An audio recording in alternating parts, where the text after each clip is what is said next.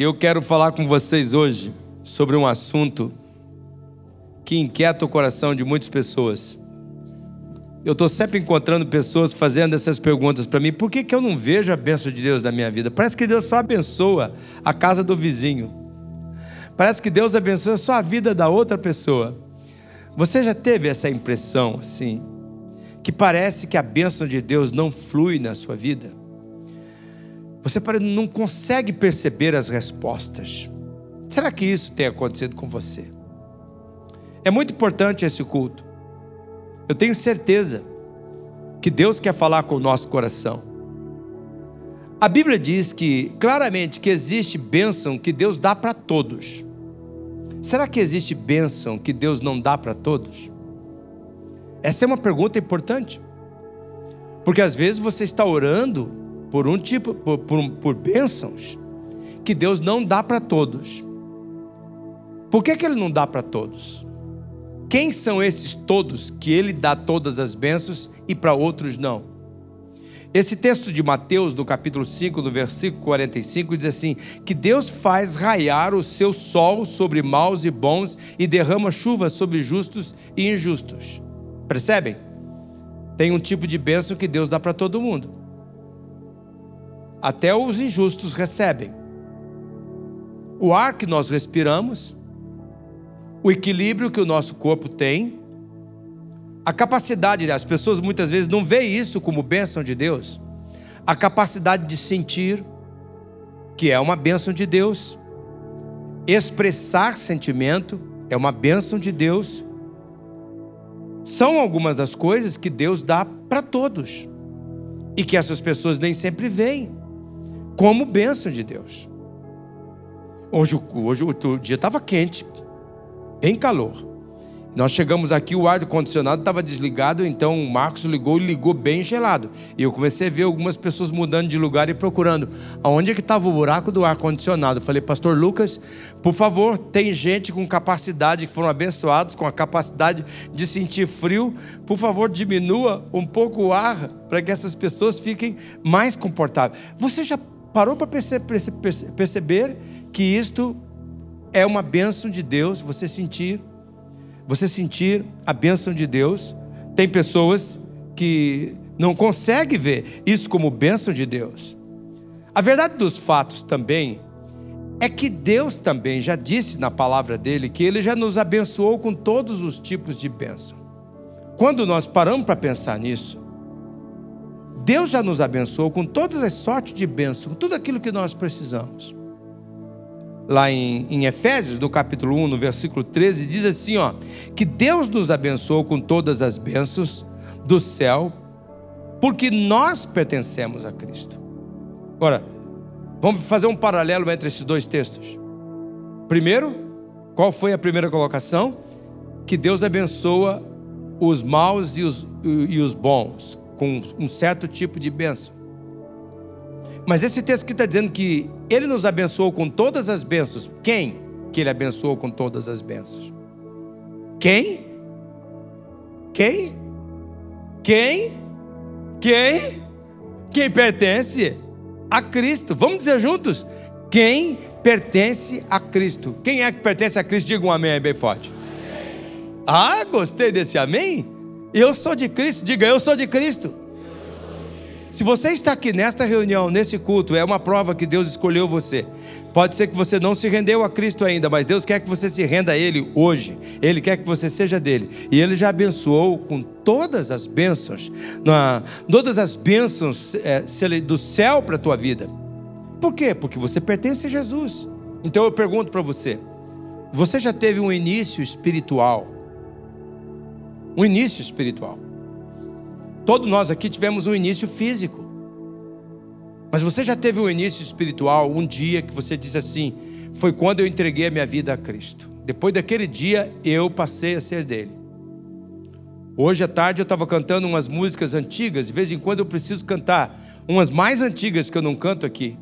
Uma delas que eu lembrei hoje foi: A paz do céu encheu meu coração quando Jesus me deu o seu, a salvação. Sua luz em mim brilhou e tudo se encantou quando Jesus entrou no meu coração. Essa música, ela abençoou a minha vida quando eu era um menino, mas eu lembro que quando eu entreguei minha vida para Jesus, eu lembro quando eu tive o início espiritual. Você já teve o início espiritual? Eu não estou perguntando o início com a religião. Não é quanto tempo que eu frequento uma igreja, é quanto tempo você começou com Jesus. Que você diz assim: eu pertenço a Ele. Se você pertence a Jesus, Deus nos abençoou com todos os tipos de bênção.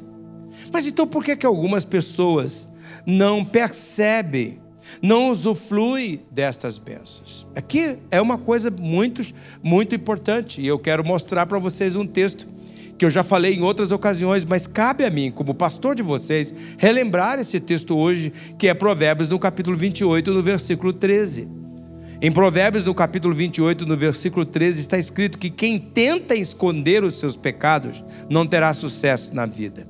Mas Deus tem misericórdia de quem confessa os seus pecados e os abandona. Olhe bem para esse versículo. Com a devida atenção que você precisa dar a este versículo.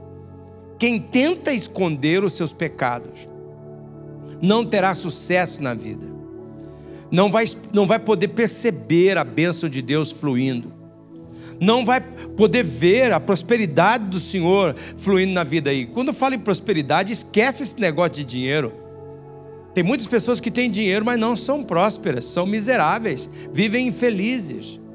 É, é possível você ser bem sucedido, próspero, sem ser necessariamente escravo do dinheiro, sem ter, sem, sem ter uma fortuna no banco. É claro que se a gente puder ter um pouco de dinheiro, é muito bom. Dinheiro é, não é uma coisa má. Deus não quer, Ele não quer que você tenha amor ao dinheiro. O amor faz parte da vida. O, o dinheiro faz parte de, de, de, você ter uma vida boa. Ah, com o dinheiro você pode ir num restaurante melhor, você pode fazer uma viagem melhor, você pode ter uma casa melhor, um punhado de coisas, mas isso não significa que é prosperidade, mas aqui diz que a bênção de Deus flui na vida daqueles que confessa, na vida daqueles que abandonam os seus pecados. Veja que o texto ele deixa claro que uma pessoa que esconde as suas escolhas erradas, que uma pessoa que não admite os seus erros e deliberadamente continua na prática do pecado, não vai ter sucesso. Olha, na prática do pecado, na prática deliberada do erro, na prática deliberada da escolha. Às vezes a gente, por falta de entendimento, por precipitação, por egoísmo, por ganância nossa, nós fazemos uma escolha errada. E logo ali na frente a gente viu que está errada. E a gente deliberadamente continua. A bênção de Deus não pode fluir na vida de uma pessoa que está na prática deliberada do erro. Não adianta um homem ou uma mulher orar por seu casamento, orar por sua família, se ele está ou se ela está na prática deliberada do erro. A bênção de Deus não vai fluir. E você pode pedir oração, você pode fazer corrente de oração, você pode fazer pacto de oração, mas se deliberadamente você está na prática do erro, a bênção do Senhor não vai fluir. Você não vai perceber a, o fluir de Deus você vai estar fora da esfera do, do, do, fluir, do fluir de Deus. E esse texto que nós lemos diz que, por outro lado, o texto deixa claro que aquele que confessa o seu erro, aquele que abandona o seu procedimento errado, diz que Deus age com misericórdia. Deus tem misericórdia de quem confessa os seus pecados ou abandona. Ou seja, não, Deus não dá aquilo que a pessoa merece, que é o castigo que é a punição de não ter a bênção, mas ele dá uma oportunidade para aquela pessoa recomeçar com mais inteligência, recomeçar com mais sabedoria, recomeçar com uma nova pegada, com um novo rumo, recomeçar de uma forma assertiva, de uma forma positiva. Mas é preciso que fique claro: quando alguém escolhe deliberadamente permanecer no erro, a bênção de Deus não flui. Veja comigo o que, que o pecado faz. Esse pecado, coloca o slide 5, isso. O que, que o pecado faz? O que eu quero dizer com essa questão aqui, pecado, o erro deliberado.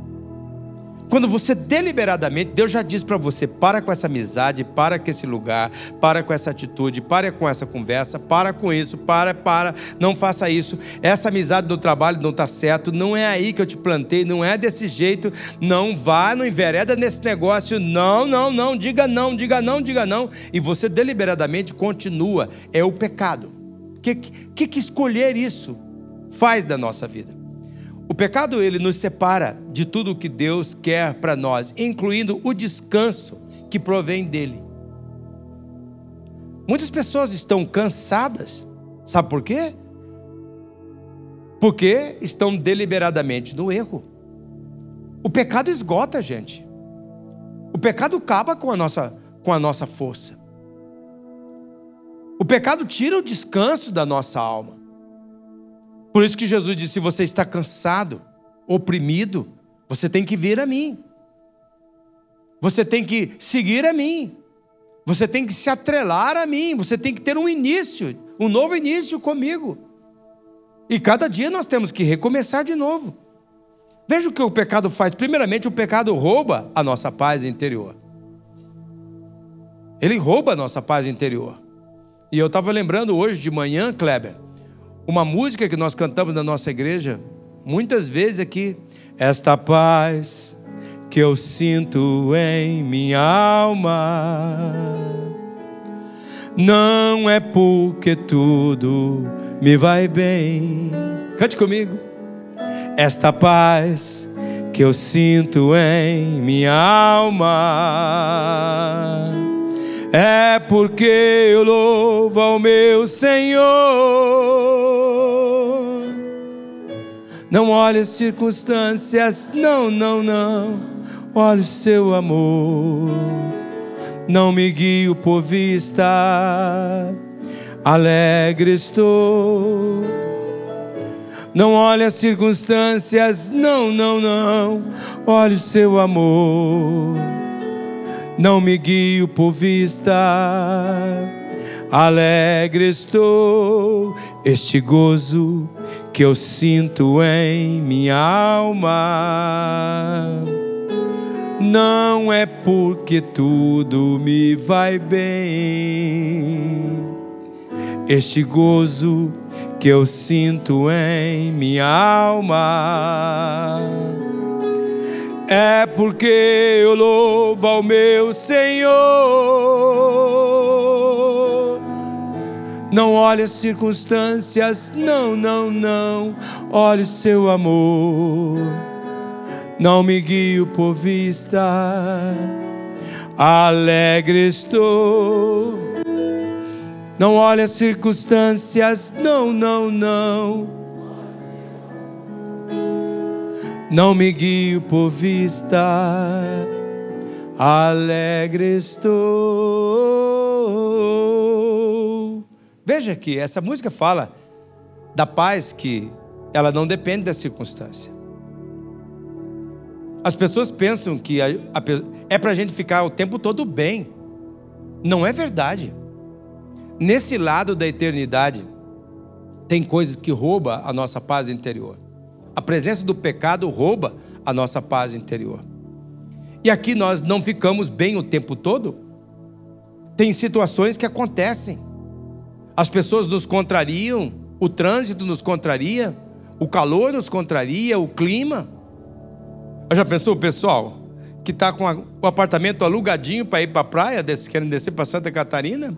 Hoje o irmão lá de, lá de Santa Catarina me mandou, pastor, aqui dá uma semana que chove de dia e de noite, de dia e de noite. A gente está aprendendo a esquiar agora, para poder ir no supermercado, chovendo, todas as estradas bloqueadas. Nós somos contrariados. Não dá para você se sentir bem toda hora, todo momento. Mas o pecado faz uma coisa, que é roubar a nossa paz. Uma pessoa que escolhe viver do jeito contrário de Deus, ela perde a paz no coração. A presença do pecado vai lá e rouba aquela paz. E uma pessoa sem paz no coração, ela se torna desprotegida contra o mal. Aqui é muito importante que você entenda isso.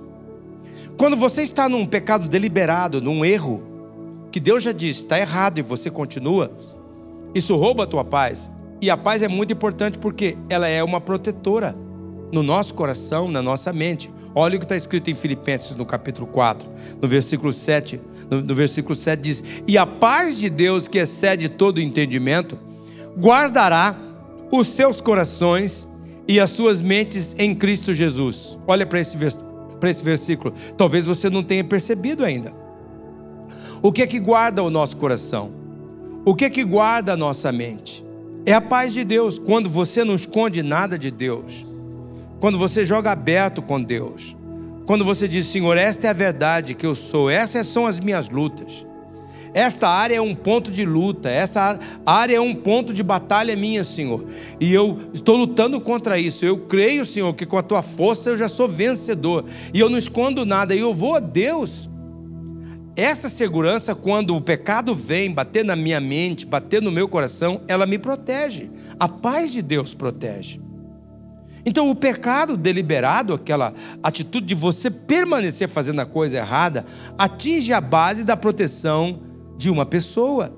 E como nós vemos no texto, o coração e a nossa mente é onde a vitória começa. É onde a bênção de Deus flui, e sem a paz de Deus, ao nosso coração, a nossa mente, eles, eles se tornam desprotegidos. E o que acontece com uma pessoa cujo coração e a mente não está protegida? A perda da paz de Deus transforma esta pessoa em alguém perturbado. Escute bem. Porque talvez você pense que perturbado é só uma pessoa que o, de, o demônio entra nela. Ela fica possessa, ela fica vendo vulto. Mas há uma perturbação que o mal faz que as pessoas não estão percebendo. É aquela perturbação que a pessoa fica o tempo todo angustiada. Ela não tem paz no coração, não tem alegria, ela não tem gozo em nada, ela não aproveita nada e ela tem que estar sempre mudando de um evento para outro, de uma coisa para outra, porque ela não pode ficar parada, ela não pode ficar só, pensar sozinha, não pode pensar nas coisas que vêm à sua mente, porque aquilo é uma coisa terrível, é um peso tremendo, tremendo. É, e, essa, e essa situação de perturbar a mente, perturbar o coração, acelera aquela pessoa. A mente fica acelerada e por isso ela não dorme. Ela não dorme, ela fica acelerada e quando ela vai dormir, ela fica com medo até de dormir. Medo. Eu me lembro que quando minha esposa faleceu e que eu estava enfrentando o luto, nossa, mas eu lutava tanto com medo que eu tinha medo de dormir. E alguma coisa acontecesse enquanto eu estava dormindo. Chegou um momento que eu precisei gritar, Senhor, o que, que é isso? Por que está roubando a minha paz desta forma? Quando há um ato de desobediência deliberado, isso rouba a tua paz. E aí você se torna uma pessoa confusa. Eu vou dizer uma, uma frase bem importante: você se torna uma pessoa sem a influência de Deus. A influência do mal flui. E talvez você vai dizer se foi uma macumba que fizeram para mim, foi um, um, um, trabalho forte. Olha, deixa eu dizer uma coisa para você: larga de colocar o capeta nessas coisas, em todas essas coisas. Começa a chamar a responsabilidade para você. Qual é o ato deliberado que eu estou cometendo, que Deus disse para mim não fazer e eu estou fazendo? Estou repetindo as minhas histórias, estou repetindo as minhas escolhas erradas, eu estou repetindo satisfazer a mim do meu modo, do meu modo, deliberadamente. Isso mata a nossa paz.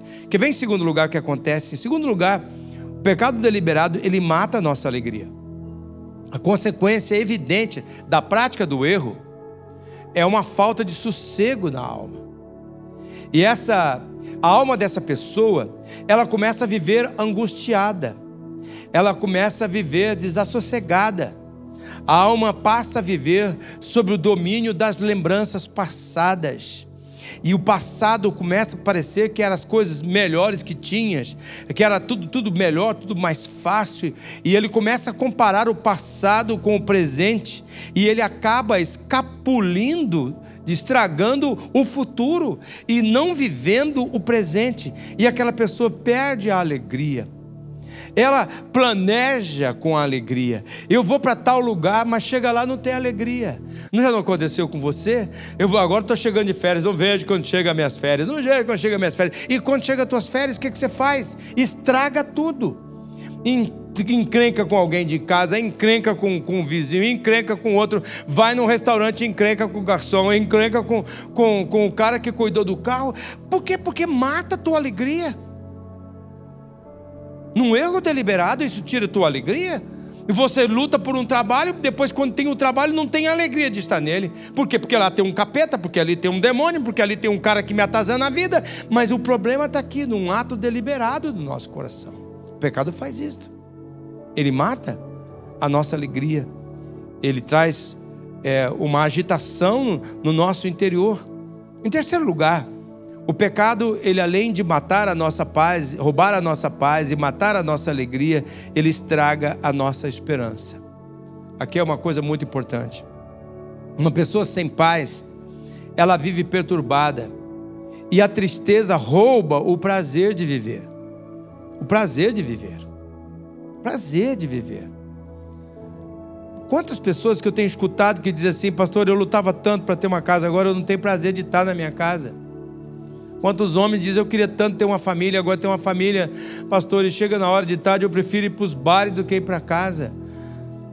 Quantas esposas, quantas mães, quantos pais reclamam, puxa, eu queria tanto ter filhos, e agora, pastor, eu quero me livrar deles, socorro, eu tenho filhos, me salva dessa fria danada. Quantas pessoas dessa forma lutam, lutam, lutam, e depois não tem alegria em viver, o pecado faz isso. Quando você mantém um erro deliberado, não tem o sucesso de Deus, isso estraga, né? estraga a sua alegria, estraga a sua esperança. Quando uma pessoa escolhe permanecer deliberadamente, ela se torna uma pessoa sem esperança. A mente, o coração perturbado pelo passado, no seu aspecto mais negativo, ele não só estraga o seu hoje, como mina a nossa capacidade de esperar algo bom para o futuro. É por isso que muitas pessoas consideram o suicídio. Elas, na verdade, não estão querendo morrer. Elas estão querendo viver, mas viver sem a perda da alegria, viver com paz interior. Elas querem ter esperança na vida, mas quando elas não têm esperança de que, que eles vão, que vai ter uma mudança, que algo vai ser melhor, então elas se desesperam. E elas tomam uma, uma, uma, uma, como nós vimos na pregação de domingo passado, elas pega um momento de uma emoção tão, tão, tão forte naquele momento, tão negativa, e toma uma decisão, uma, uma, essa, essa, essa emoção tão negativa de desistência daquela hora, que é tão temporária, e toma uma decisão permanente de colocar um ponto final na vida. Será que isso tem acontecido com você? Você tem se tornado uma pessoa sem esperança, perdeu a paz, perdeu a alegria, perdeu a esperança então você começa a viver, quando a gente perde a esperança, o nosso mundo se torna reduzido à depressão, se torna reduzido ao, ao desespero. Você não percebe? Todos os médicos dizem o quê? O que o problema não é ter ansiedade, é ansiedade, é ansiedade. E o que é ansiedade? É quando nós ocupamos com alguma coisa além de Deus é quando nós estamos numa postura que Deus diz: não vá nessa direção, não se meta disso. Estava conversando com alguns de vocês antes do culto e dizendo: Nossa, pastor, eu, eu voltei por causa que, olha, eu estava quase perdendo a fé. Eu estava achando que eu que tinha que fazer manutenção em casa de todas as coisas, e eu estava esquecendo que eu não sou a fonte, que meu trabalho é apenas um canal. Mas quando há um erro deliberado na sua vida, você não fala isso com Deus, você não coloca isso diante de Deus, então aquilo vai matando a sua, vai roubando a sua paz interior, vai matando a sua alegria, vai estragando a sua esperança. E em quarto lugar, o pecado deliberado, você continuar num erro, ele vai turvar a sua visão da vida, ele turva a visão da vida. Eu espero que você tá, esteja seguindo uma sequência lógica.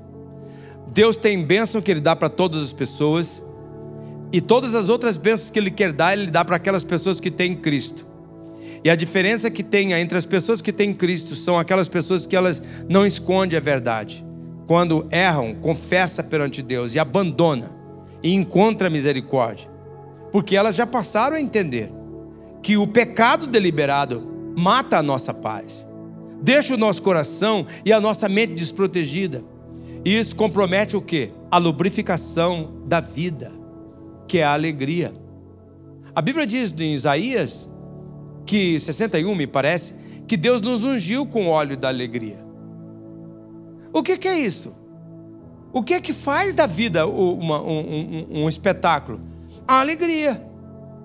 Mas a alegria não é uma coisa que o tempo todo você está alegre, é um óleo que lubrifica. Você vai ter um momento de tensão, daqui a pouco você tem que lembrar: cadê a alegria? Cadê o óleo da alegria? Ele já me deu e você escolhe a alegria. Você escolhe a tua atitude de alegria. Domingo eu fiquei tão mal, mas muito mal. Eu vim para o culto, eu tinha a mensagem pronta para pregar, preguei no primeiro culto das 8 horas. Chegou um ponto da pregação, estava bem escrito, estava bem, eu tinha anotado direitinho lá, feito as minhas anotações, estava escrito assim: tem hora que a coisa mais espiritual que você faz é voltar para a cama. E eu perguntei para mim: o que, que eu estou fazendo aqui, bem nessa hora, pregando? Quando o meu corpo, quando eu estou precisando agora de cama, eu não estou suportando. Pode ser que eu esteja atrapalhando. Naquela hora, o, o meu óleo da, da, alegria era botar o meu corpo doente. Era uma, uma gripe tão forte que me deixou prostrado por três, quatro dias. Eu ainda me sinto um pouco debilitado. Mas eu já aprendi que eu tenho esse óleo da alegria. E que se eu não usar esse óleo da alegria, ele vai atrapalhar, ele vai travar a minha vida. E nós vamos passar a viver a vida sobre o domínio do medo, sobre o domínio da tristeza nós vamos perder a, a nossa capacidade de reagir e esperar na vida, e isso tudo nos faz passar a vida, a viver a vida de uma forma sombria, de uma forma tosca. Quando você, você permite, escolhas erradas, você continua escolhendo, repetindo decisões erradas, indo na direção errada, fazendo a coisa errada, isso vai matar a tua paz, vai roubar a tua alegria, vai matar a tua esperança e vai escurecer a visão de você da vida. E uma pessoa assim, desta forma, ela quando perde essa visão da vida com a alegria, ela se torna uma pessoa sombria, e uma pessoa deliberadamente no erro, ela perde a criatividade, ela deixa de ter capacidade capacidade inventiva. Uma pessoa deliberadamente no erro, ela perde o ânimo, ela se torna desanimada. Uma pessoa deliberada no erro, ela se torna uma pessoa desistente, uma pessoa sem perseverança. Uma pessoa deliberada no erro, ela se converte numa péssima companhia. Pelo amor de Deus, azeda a vida da gente, estraga a vida da gente. Veja como é que o salmista resume tudo isso no Salmo 32, no versículo 3. Ele diz assim: Eu tentei por algum tempo esconder de mim mesmo o meu pecado. O resultado foi que eu fiquei muito fraco, gemendo de dor e aflição o dia inteiro. Ele ia para a cama, o pecado ia junto, eu lembrando, lembra? Olha o que você fez, olha a porta que você abriu, olha as escolhas erradas que você está fazendo, olha onde que vai dar isto.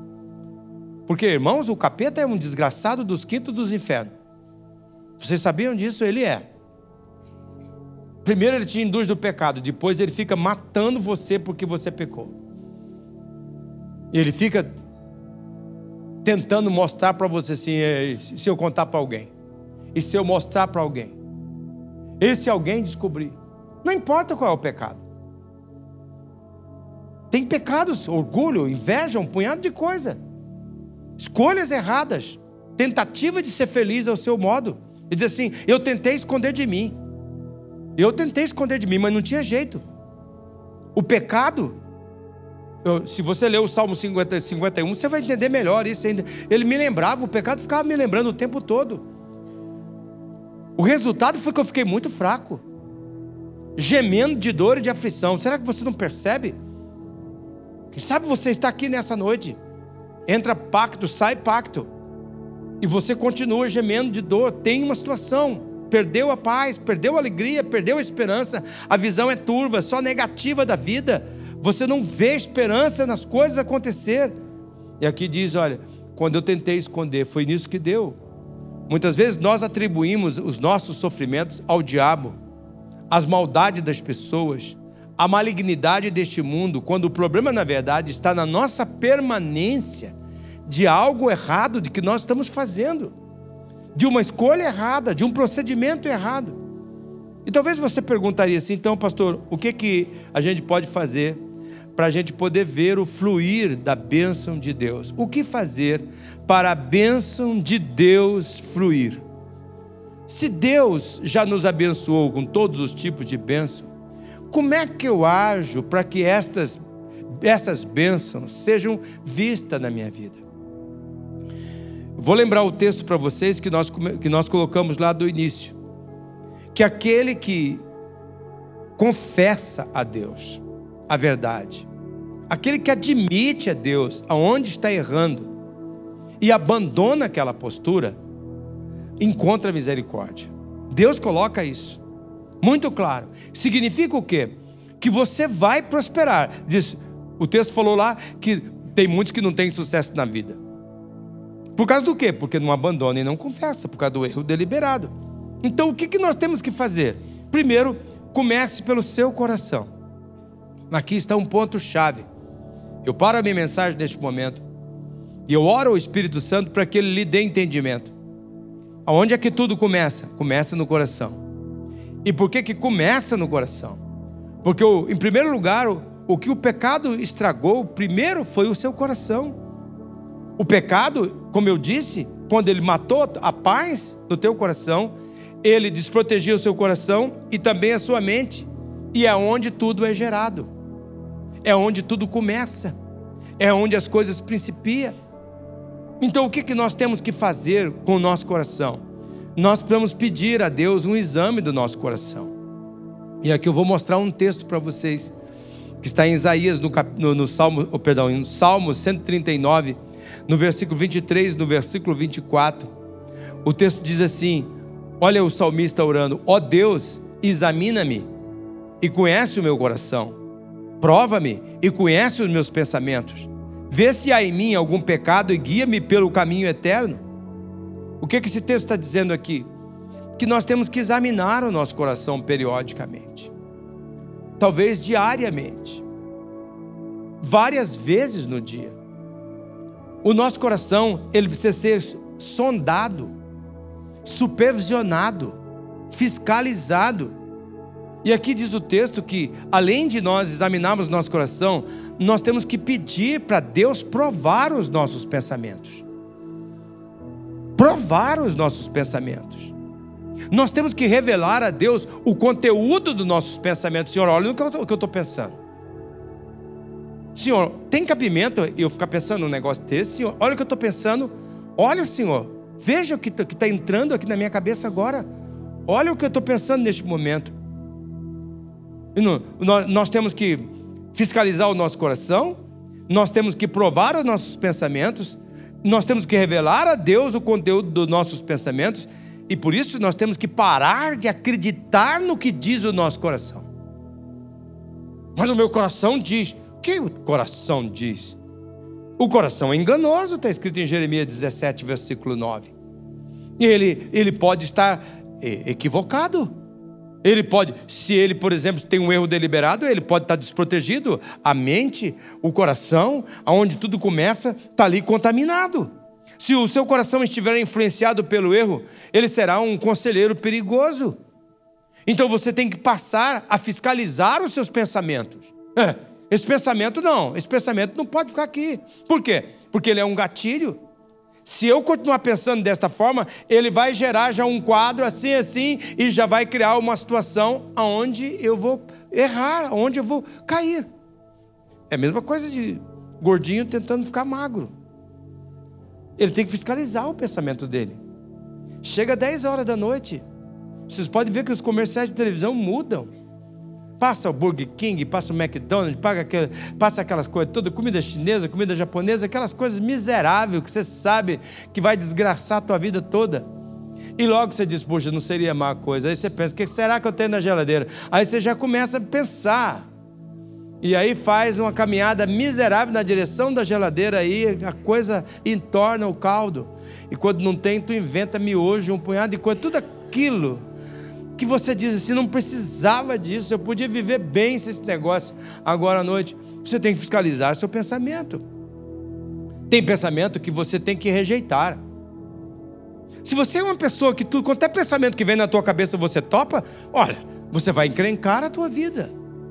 Você não vai perceber o fluir de Deus. Tem pensamento que você tem que refutar. Veja, tem uns que você tem que rejeitar, tem que dizer: não, chega, não quero mais.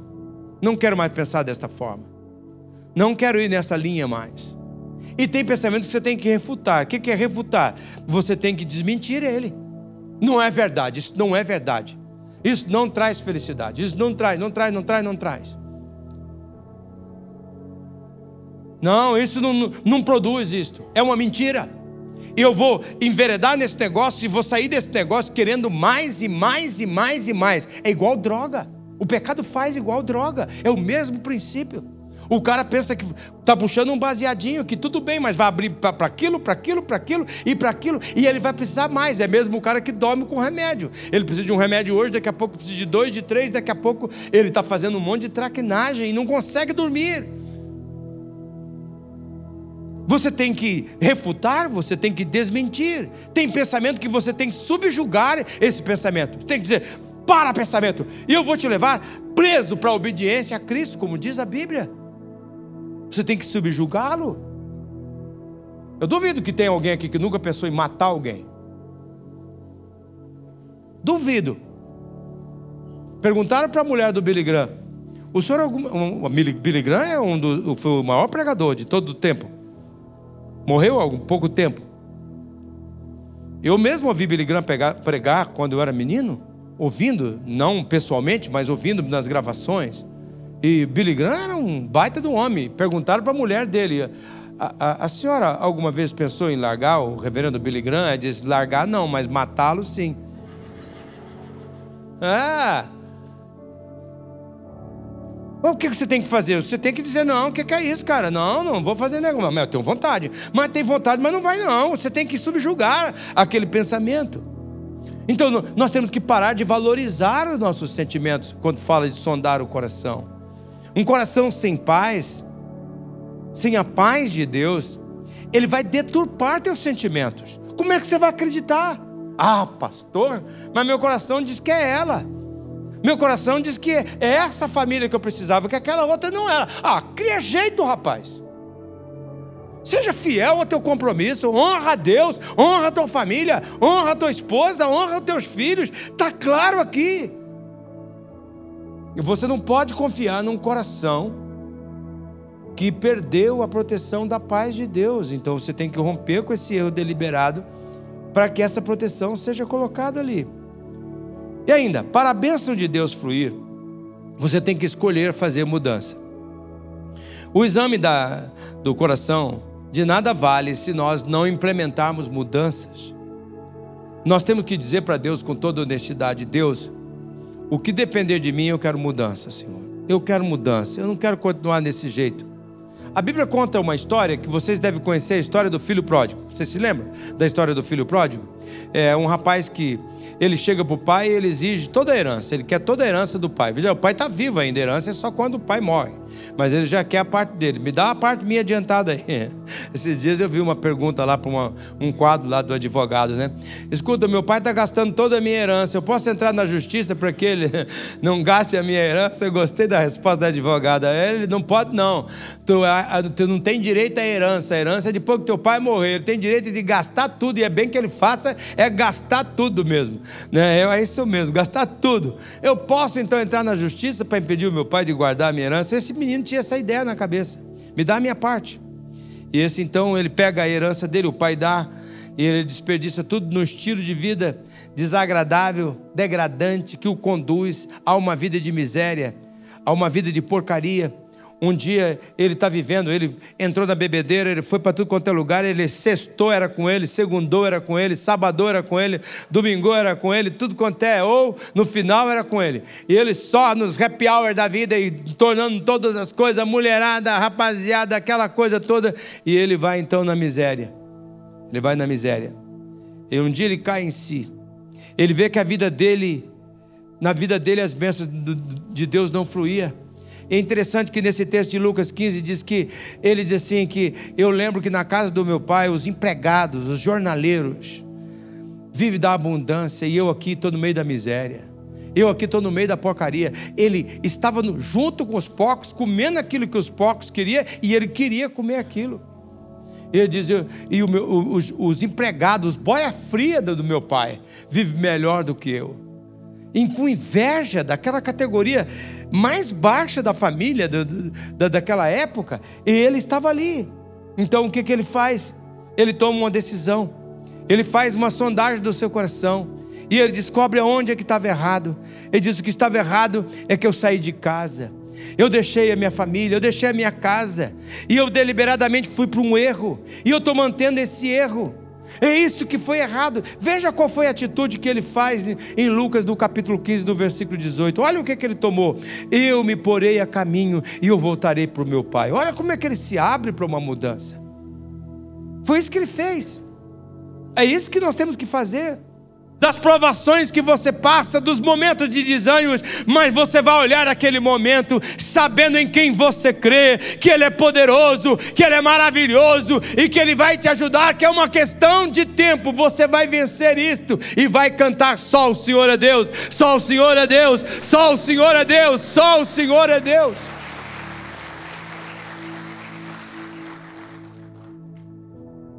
A vida não tem sido fácil para ninguém. Mas toda vez que nós corremos para perto de Deus, como eu disse hoje nas redes sociais e nas mensagens que enviei, Ele sabe qual é o caminho na tormenta e na tempestade. E se nós ficarmos perto dele, nós vamos passar pela tormenta e pela tempestade. Mas Deus quer que você elimine esse erro deliberado. Eu queria que você fechasse os seus olhos neste momento, com seus olhos fechados, cabeça curvada. Antes de nós orarmos para terminar. Qual é o erro deliberado que Deus está falando para você neste momento? Que você tem que abandonar? O que é que Deus está pedindo de você? Abandona. Abandona. Deixa. O que é que Deus está pedindo para você? Talvez é um relacionamento fora da vontade de Deus. Talvez você está começando algo e começando já errado de novo, repetindo as mesmas escolhas da mesma forma. Deus está chamando você para se reconciliar com Ele, para correr para Ele. Hoje você precisa se entregar a Cristo, se render ao Senhor. Enquanto você está com seus olhos fechados e cabeça curvada, talvez você queira repetir comigo essa oração. Você pode fazer isso silenciosamente aí, no seu lugar, dizendo assim: Ó oh, Jesus, eu reconheço, eu estou errando nesta área. Coloque esta área diante de Deus. Eu admito perante o Senhor. Ó oh Deus, talvez eu precise de ajuda, Senhor. Ó oh Deus, eu preciso da tua ajuda, eu preciso da ajuda da tua igreja. Oh Deus, eu, eu, eu, peço que o Senhor me perdoe, eu peço que o Senhor me dê a oportunidade de ter um novo início contigo. Revela-te a mim. Eu te aceito como meu Senhor e Salvador. Amém.